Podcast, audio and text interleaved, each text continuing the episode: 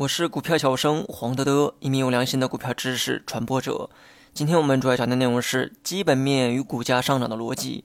假如说你用一百万哈买了一套房子，那么出现了以下两种情况，你会怎么处理呢？第一，房价呢基本保持在一百万附近，没有太大波动。第二，房价涨到了三百万，请问此时你会如何处理这套房子呢？我想你至少会觉得这套房子啊买得很值。而且当房价出现如此大的涨幅时，如果能找到其他房子做一个替代，我想你很有可能会卖掉它，换成其他房子赚取差价。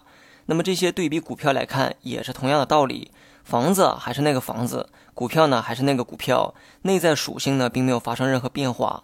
一百万的房子涨到三百万，房子本身呢没有任何改变，户型没变，大小没变，位置也没变，但价格却变了。那么股票也是同理。价格涨得再高呢，还是那个股票，并没有发生任何变化。但为什么股票和房子的性质没有任何变化，而价格会出现上涨呢？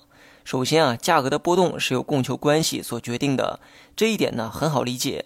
买的人多，价格就涨；卖的人多，价格就跌。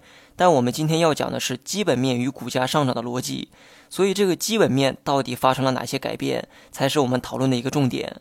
那么上文说过，无论是房价的上涨还是股票的上涨，被交易品种的属性啊，并没有发生任何改变。但为何买它的人会变多，导致价格上涨呢？房价从一百万涨到三百万，那是因为啊，周边呢新通了一条地铁线路，并盖了一所重点学校。那么这些呢是让房价上涨的根本原因，而不是因为房子本身呢出现了什么变化。有些人呢会觉得房子本身啊就是基本面，想通过基本面带动价格上涨，那么房子就要发生变化。这句话呢并没有错，但却忘了房子以外能影响其价值的因素都是基本面。那么股票呢也是同理，股价上涨，很多人会觉得是公司本身发生了什么变化。比如说，公司规模变大，利润率的提高呢，都可能使股价上涨。而这些变化属于公司自身发生了改变。但别忘了，假如这家公司啊正处在熊市，或者行业正处在衰退期，那么即便公司本身再优秀，股价也难有表现。换言之，除了公司自身之外，外部环境的变化也是你需要考虑的基本面因素。